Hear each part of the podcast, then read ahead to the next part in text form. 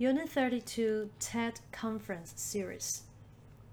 TED is a global set of conferences which started in 1984.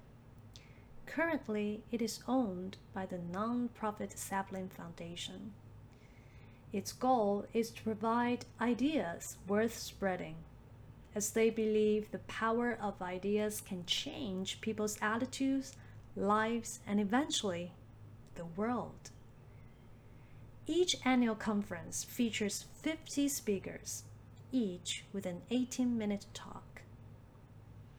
Speakers have included Irish musician Bono, biologist Edward Wilson, Bill Gates, Bill Clinton, chef Jamie Oliver, to name just a few. Almost all kinds of global issues from science to business are covered in its annual conference. This global community welcomes people from all walks of life, whatever their age, sex, or culture.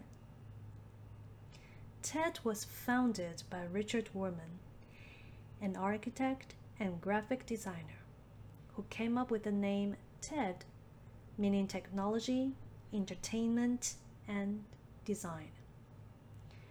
TED is headquartered in New York and Vancouver, but the nature of its work means they have staff and volunteers everywhere. The first conference held in 1984 included a demonstration of the Sony CD and Apple computer. The next conference was not held until six years later TED has experienced rapid growth with an annual conference and remarkable online growth on YouTube. Online access allows TED a huge audience.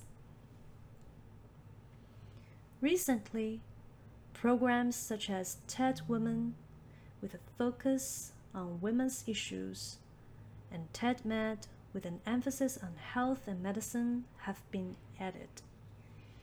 Also, starting from 2009, the TED Translation Project has translated TED online videos into 100 different languages. As a non profit company, TED is raising money to finance its activities. One of the ways it does is to provide in house talks to companies that donate 1.5 million US dollars. Annual membership costs 6,000 US dollars, including conference attendance and mailings.